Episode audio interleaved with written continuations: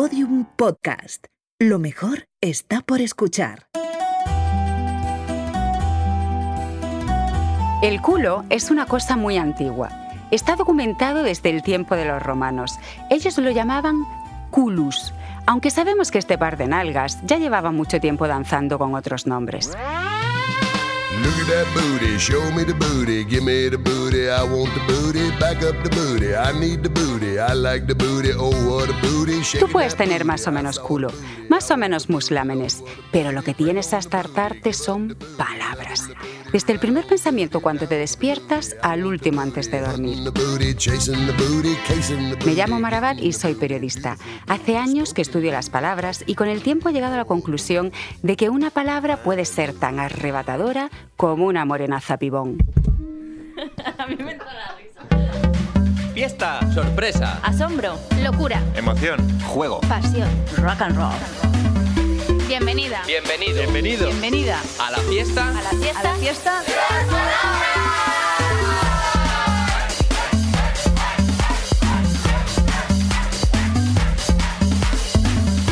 Las palabras.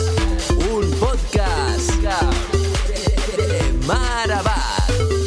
¿Qué coño es esto? Capítulo 6. Culo.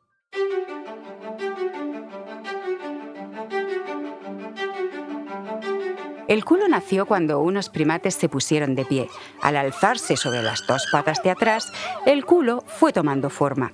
Pero hay un matiz. El escritor Jean-Luc Henning dice en la breve historia del culo que no imaginemos unas nalgas carnosas y aterciopeladas como las de hoy. Aquello era una cosa peluda y sin chicha donde agarrar. Gente no le gusta la palabra culo. Dicen que es grosera y poco fina, pero es muy útil. Nos ponemos muy altisonantes y muy grandilocuentes cuando hablamos de paz, amor, compromiso. Pero para sobrevivir, más que todas esas cosas, lo que necesitamos es un culo. Atención, en este episodio aparecen palabras sexuales y malsonantes. Pero ¿quién se ha metido aquí? Quiten esa advertencia ahora mismo. En este podcast no protegemos a nadie de ninguna palabra. No somos neovictorianos ni infantilizamos a la gente. Los queremos espabiladitos, que escuchen de todo. Tengan cuidado, este episodio puede contener trazas de palabrotas. Ya está el rancio de las cavernas. A mí me encantan todas las palabras y para estudiarlas ni me calzo un hábito de monja ni reviso la Biblia de lo políticamente correcto. Tan bella me parece la palabra caballero como la palabra coño. Hoy vamos a hablar del culo, de este hijo del culus romano que acabó como cul en catalán y en francés, como cu en gallego y portugués y como culo en italiano y español. El diccionario del español, tan sobrio él, define el culo como conjunto de dos nalgas. Pero el culo es mucho más que eso. Por eso decidí preguntar a varias personas. Y lo que más me sorprendió es que todas, conociendo bien el culo, porque tienen uno, fliparon con la pregunta. El culo está tan asumido y tan asentado en nuestra vida que cuando pedimos explicaciones muchos se quedan en blanco. Jaime, ¿qué es el culo? Pues una parte del cuerpo humano que eh, no sé, que no sé qué decir. Eh, pues la gente con sobrepeso lo tiene muy grande. Pues no sé, ya está. A otros les da por ponerse eruditos. Marcus, ¿qué es el culo? El culo es eh, una serie de esferas que se sitúan debajo del tronco superior del, cuerpo y en esas dos esferas hay un tejido adiposo que mm, hace como de es como acolchado y que nos permite sentarnos en los sitios y poder cómodamente poner nuestro cuerpo sobre superficies, ¿no? A la vez, entre medias. Y así siguió un buen rato hablando de esferas y superficies y anos y expulsiones hasta que por fin llegó a una conclusión. Es gracioso porque es esa conjunción entre dos cachetes acolchados que además son símbolos sexuales y en el medio un ano cuyo propósito es librarnos de toda la mierda que vamos un poco engullendo día tras día. Francisco de Quevedo describió muy bien el culo en su libro Gracias y desgracias del ojo del culo. Quevedo decía que es el miembro más perfecto y el mejor colocado en el cuerpo entero. Es el más favorecido de la naturaleza por su forma circular, como la esfera, y porque está dividido en un diámetro o un zodíaco. Su tacto es blando y tiene un solo ojo. Y aunque algunos lo llamen tuerto, en realidad habría que venerarlo porque se parece a unos descendientes de los dioses, los cíclopes. Los lingüistas han encontrado la palabra culo en escritos de 1155. También está en el primer diccionario de la lengua española, el de 1780. Pero no debía ser una palabra muy popular. Lo habitual era decir posaderas o asentaderas. El culo era el extremo de una cosa, el culo de un pepino, por ejemplo. También era la parte más plana de las piezas con las que jugaban a la taba. Y ya, al final de todas las definiciones, el diccionario decía, Las nalgas o asentaderas de los hombres, esto es... De los hombres. ¿Es que en el siglo XVIII no había mujeres o qué? es que entonces el genérico para hablar de los humanos era hombres. Decían la historia del hombre, las partes del cuerpo del hombre. Y me temo que en el siglo XX era exactamente igual. La escritora Úrsula K. Le Guin cuenta que cuando ella nació en 1929, en realidad solo había hombres. Todo respondía al pronombre masculino. Y fíjate hasta qué límites. En los papeles oficiales decían, si un ciudadano necesita un aborto, tendrá que ir a otro estado. Hay quien sigue diciendo la historia del hombre, pero ya suena a las cavernas. Resulta menos inquietante decir la historia de los humanos o la historia de las personas. Vale, venga. Sigo con la definición de culo del diccionario de 1780. Las nalgas o asentaderas de los hombres, esto es, la carne mollar que ocupa todo el espacio intermedio entre el fin del espinazo y el nacimiento de los muslos. También suele llamarse culo en los irracionales, aunque de ordinario se dice ancas. Los irracionales. ¿Llamaban irracionales a los animales? Sí, esto es lo fascinante de mirar diccionarios antiguos. Los nombres que damos a las cosas reflejan nuestra forma de pensar y de ver el mundo. Y ya ves cómo cambia. Antes a los animales les decían brutos e irracionales. Atrévete ahora a decir algo así delante de un animalista. Ahora somos más de bares y tiendas pet friendly que dejan entrar a los perros y los gatos como si fueran un cliente más.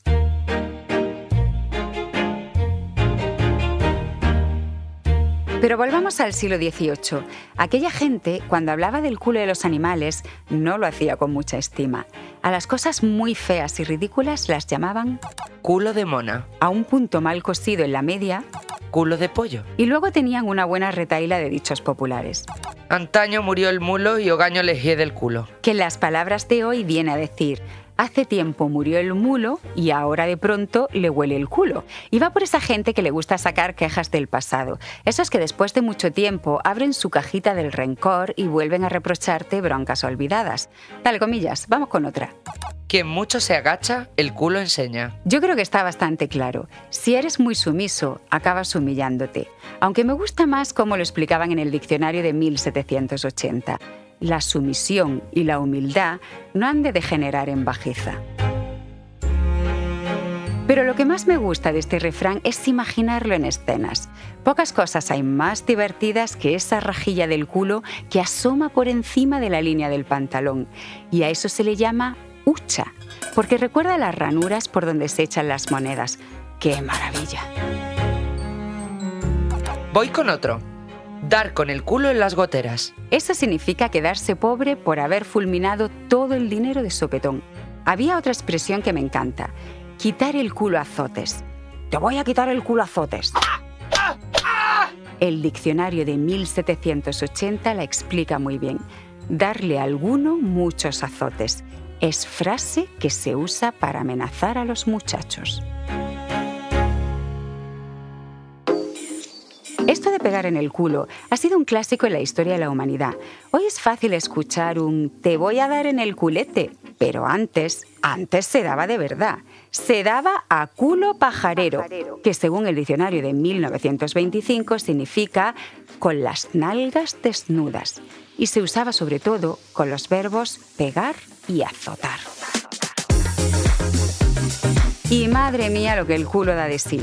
Desde entonces han surgido dichos como culo veo, culo deseo, o confundir el culo con las témporas, y no te cuento la cantidad de expresiones coloquiales.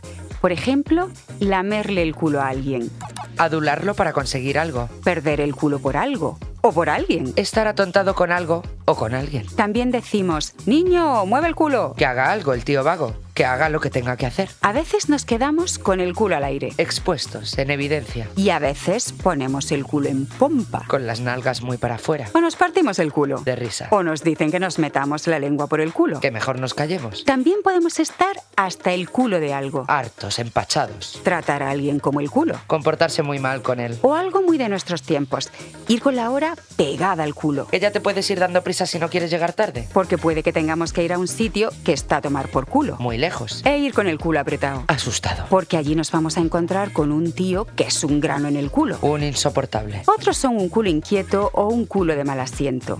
Esta la va a explicar Alfred López, que lleva ya cinco libros escritos sobre curiosidades lingüísticas. Pues mira, culo de mal asiento, como todos sabemos, es, se le dice a la persona aquella que es incapaz de permanecer durante mucho tiempo en, un mismo sitio o, o teniendo un mismo trabajo, ¿no? Se le dice, ese es un tipo de culo de mal asiento, tiene culo de mal asiento.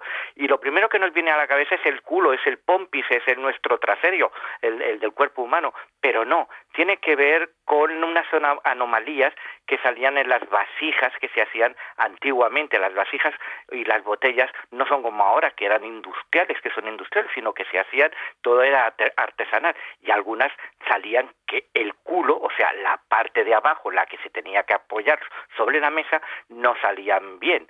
Y de ahí que se llamase culo de mal asiento, ya que al asentarlo sobre la mesa o sobre aquel lugar donde tenía que asentarse, se caían y podían Y de ahí surgió esa expresión de ser culo de mal asiento eh, referido a, eso, a esas vasijas. Y eh, se alargó esta expresión que se decía en- en sí, culo de mal asiento, no acaba cosa ninguna y empieza asiento.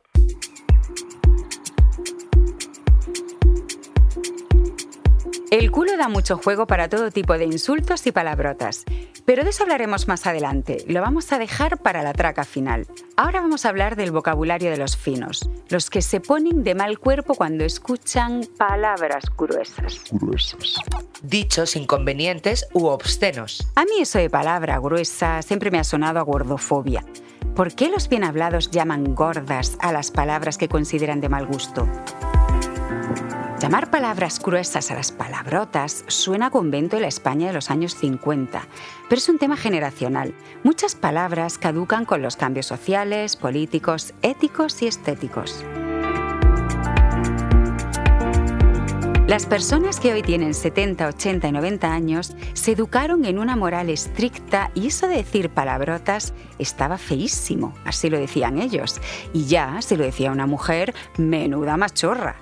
Voy a preguntarle a una maestra de 75 años qué opina de las palabrotas. Bueno, en principio a mí las palabrotas me desagradan mucho, pero reconozco que yo soy muy mayor, recibí una educación donde la palabrota estaba totalmente fuera de lugar y hasta decir mierda era una cosa de una falta de educación terrible. Por lo tanto, hay como un desfase. La he oído en mis nietos, la oigo en los jóvenes, la oigo en las series, la oigo en la radio y, en principio, pues, me desagradan, tampoco sé que se me cae el mundo, pero no me gustan. No son palabras como las demás, para mí tienen un toque pues, de, mal gusto, de ordinariez, creo que no le añaden nada hermoso al lenguaje, pero en fin, de gusto está el mundo lleno.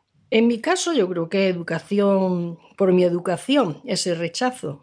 De todas formas, no es que yo las destierre, creo que un, un buen taco en un buen momento puede ser una llamada de atención extraordinaria. Pero de alguna manera el taco es un poco como la válvula de escape en la olla express. Cuando suena es que hay mucha tensión, mucha aprensión.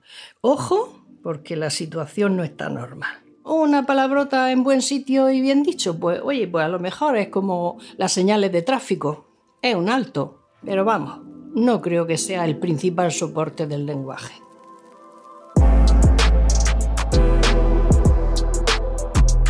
A los chavales, en cambio, les gustan las palabrotas. Es su lenguaje habitual, en el patio del colegio, en los videojuegos, en Twitch. Los tacos han perdido su poder de escandalizar. A ver qué opina Javi, un chaval de 11 años. Sabes que muchos abuelos y muchos padres se escandalizan con las palabrotas. ¿Tú te escandalizas cuando oyes palabrotas? ¿Crees que las palabrotas son palabras distintas a las demás? ¿Qué opinas? ¿Te gusta usarlas? ¿Por qué las usas? Eh, lo primero que yo pienso es que no son palabras diferentes. Porque, por ejemplo, en mi colegio todo el mundo dice palabrotas. No hay nadie que no haya dicho mierda en su vida. Todo el mundo dice palabrotas y no hay ningún problema. Y normalmente en el patio alguno se cabrea con otro, le llama gilipollas o lo que sea, y al profe le da igual de tanto ir. Que es algo que suele pasar. En fin, que las palabrotas no son palabrotas, son palabras que a cierta gente le ofenden, no a todo el mundo. Hay un premio Nobel de literatura a quien también le gustaban mucho los tacos, Camilo José Cela. Él, a los eufemismos, los llamaba ñoñismos. A Cela le resultaba estúpido que alguien dijera miércoles en vez de mierda. Pues eufemismos, para el culo hay muchos. Por ejemplo, donde la espalda pierde su casto nombre. En su libro Las palabras y la cosa, el guionista Jean-Claude Carrière cita algunos eufemismos. La retaguardia, el monóculo, el asterisco, el cortachurros, la caja de los truenos, la puerta de atrás y uno que se decía en el Madrid del 18, la puerta de Alcalá. Carrière también habla del calvo. Muchos descubrimos esta palabra cuando un día, de pronto, vimos a alguien bajarse los pantalones y enseñarnos el culo en pompa. Eso es hacer un calvo. un calvo. Es una gamberrada divertida y un gesto para burlarse o hacerle un desprecio a alguien. Parece que ese lenguaje del culo es universal y milenario. Algunos dicen que los soldados romanos ya se lo hacían a los judíos. Los británicos también llevan siglos enseñando el culo, pero como ellos lo tienen blanquito, más que blanquito, fluorescente, a este gesto lo llamaron mooning o moon someone, algo así como hacer una luna. Los franceses también ven en el culo la cara de la luna y también tenían sus eufemismos. El marqués de Sade lo llamaba el contrasentido y Víctor Hugo, en los salones más refinados de Francia, hablaba de la boca de sombra. En España era habitual decir trasero, pandero, sentaderas, asentaderas, cachetes, posaderas y el rematadamente cursi pompis. Aunque a mí me gusta mucho más como lo dicen en México, tiene más empaque, pompas. Pero ahora lo más habitual es decir culo, aunque eso es muy nuestro, muy español, como cuenta la escritora Care Santos en su libro La ruta del huracán. El otro día, al bajar del bus en la Plaza Merliot, se me ocurrió gritar en medio del gentío que luchaba por conseguir un sitio. ¡Roque! ¡Cógeme! ¡Que voy a caerme de culo! Noté que Roque se ponía pálido y que todo el mundo se volvía a mirarme. Solo al ver sus caras de espanto y reprobación me di cuenta de lo que había dicho. Cuando me vi perder el equilibrio, no pensé que aquí el verbo coger tiene un significado muy distinto al que tiene en España y que la palabra culo está tan mal vista como algunas de nuestras más gruesas palabrotas. Cuando caí en la cuenta me pareció muy divertido. Para los salvadoreños, la palabra coger es grosera y ordinaria y significa follar o joder. Guillermo nos contó que también tiene ese significado en México, Guatemala, Venezuela, Cuba, Costa Rica, Honduras y que en todos esos países se designa al culo con un eufemismo del estilo de pompis, trasero, posaderas y cursiladas así. Y pensé, ¿no seremos nosotros, los españoles, los equivocados? No, no creo que nadie se equivoque por decir las palabras que le gustan. Además del pompis y el trasero, hay más palabras para los que no quieren decir culo. En el María Moliner he encontrado un buen puñado. Antífona, antifonal, antifonario, cacha, cancho, cheto, cola, culera, fondillos, fundido, petaca, pom pom, pompa, popa, poto, popó, rabel, rabo, rulé, salvonor, tabalario, tafanario, tambembe, trascorral, traspuntín, y me dejo la B para el final porque tiene unas voces magníficas. Bull, Bulla y Bullarengue.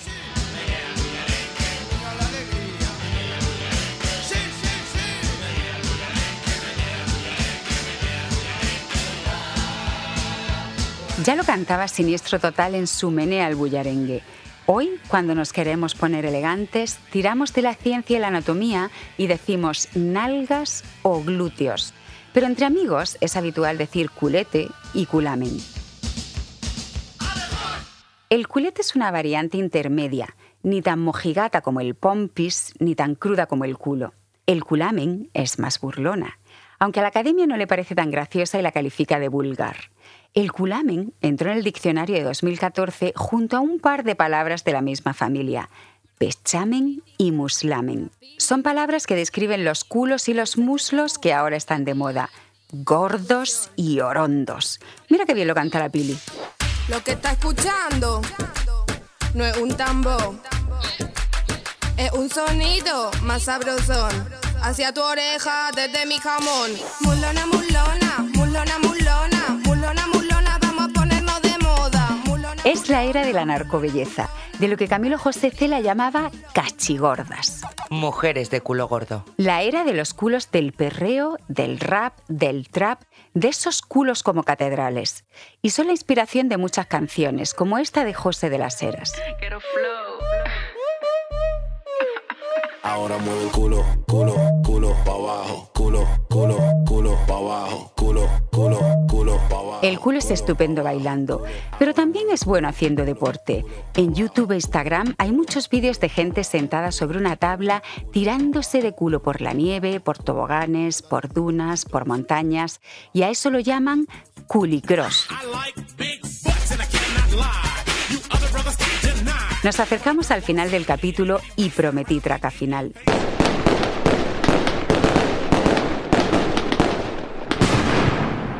Empecemos por el diccionario gay lésbico del catedrático de filología Félix Rodríguez.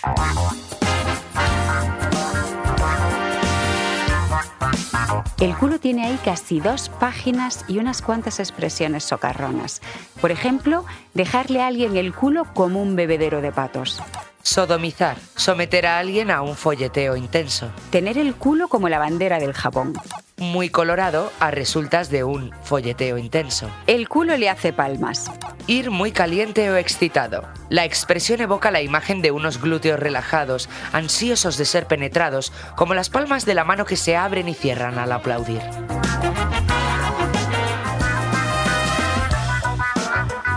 Y nos quedan los insultos. Empecemos por los insultitos. Lo maravilloso del lenguaje es que es inabarcable y siempre vas a descubrir palabras que ni podías imaginar.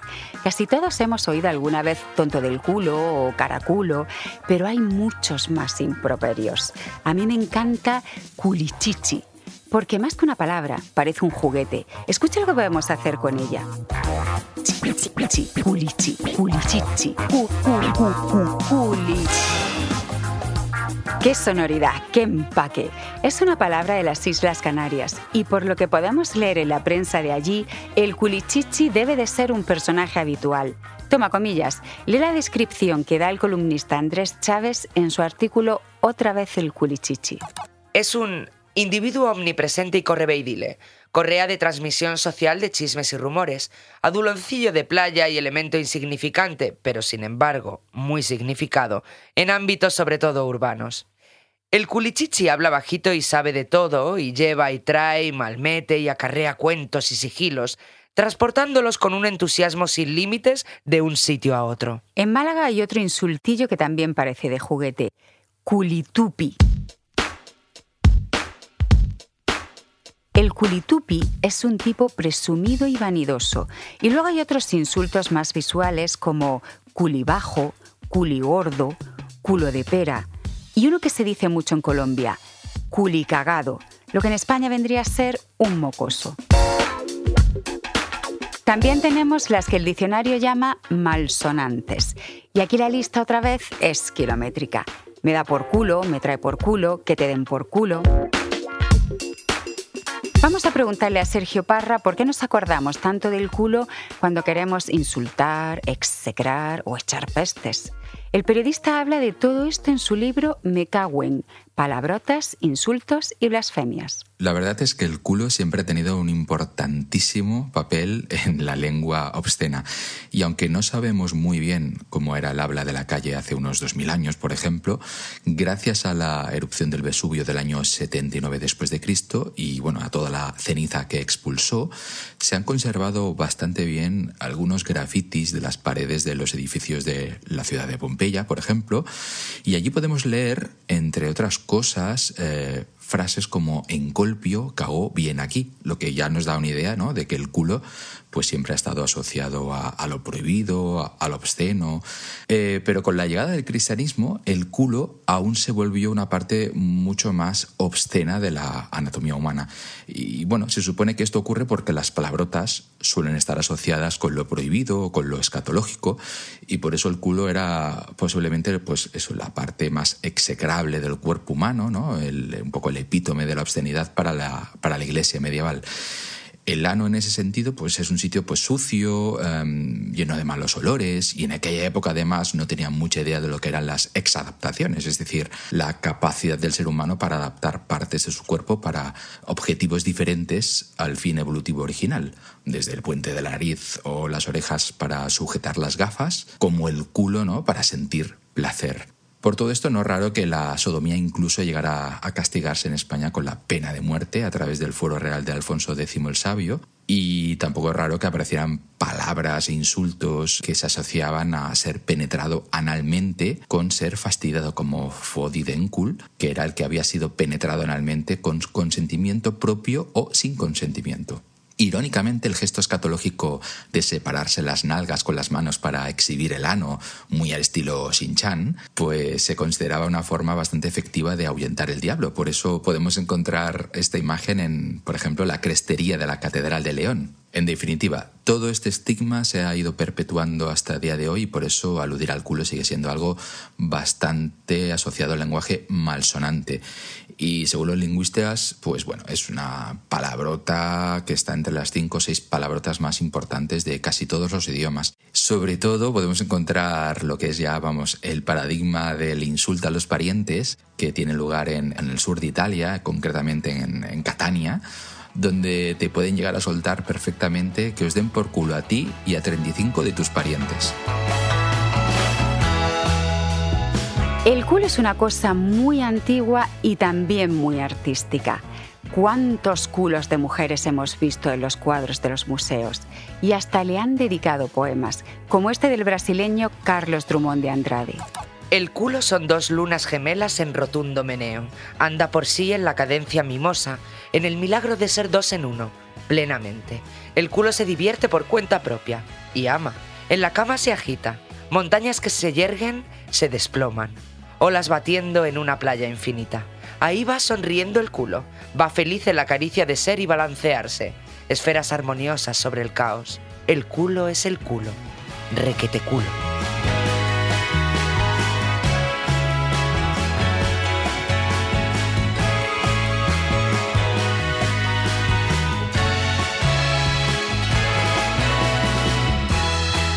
Las Palabras es un podcast de Marabad producido por Podium Podcast y El Extraordinario. Idea original y guion, Marabad. Dirección y producción, Pablo Isasa. Producción ejecutiva, María Jesús Espinosa de los Monteros. Diseño sonoro, Andreu Quesada. Técnica de grabación, Marisa Pérez. Locución, Ana Alonso, Sergi Palau, Paco Soto y Fernando Coronado. Este podcast ha sido realizado con la ayuda de Marta, Marcus, Deb, Jesús, Vicente, Mari Carmen, Vicen, Vicen, Javi, Clara, Jaime, Dorita, Álvaro, Cristina, Pedro, Alfredo, Alicia, Óscar, Paloma, Ángela, Isabel, Javier, María, Guille, Lucero, Merche, Carlos, Vera, David, Anne, Jaime, Sara, Marc, Miquel y Gloria. Ole vuestro coño. Muchísimas gracias.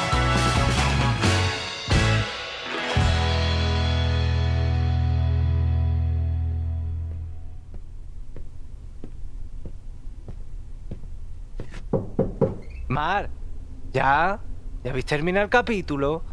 ¿Y no habéis contado lo de Quevedo? Que Quevedo, en su libro Gracias y Desgracias del Ojo del Culo, de quien habló, fue de mí. ¿Y a que no sabéis a quién se lo dedicó? a Doña Juana. Mucha, montón de carne, mujer gorda por arroba. Hola, ¿queda alguien por ahí? Uf,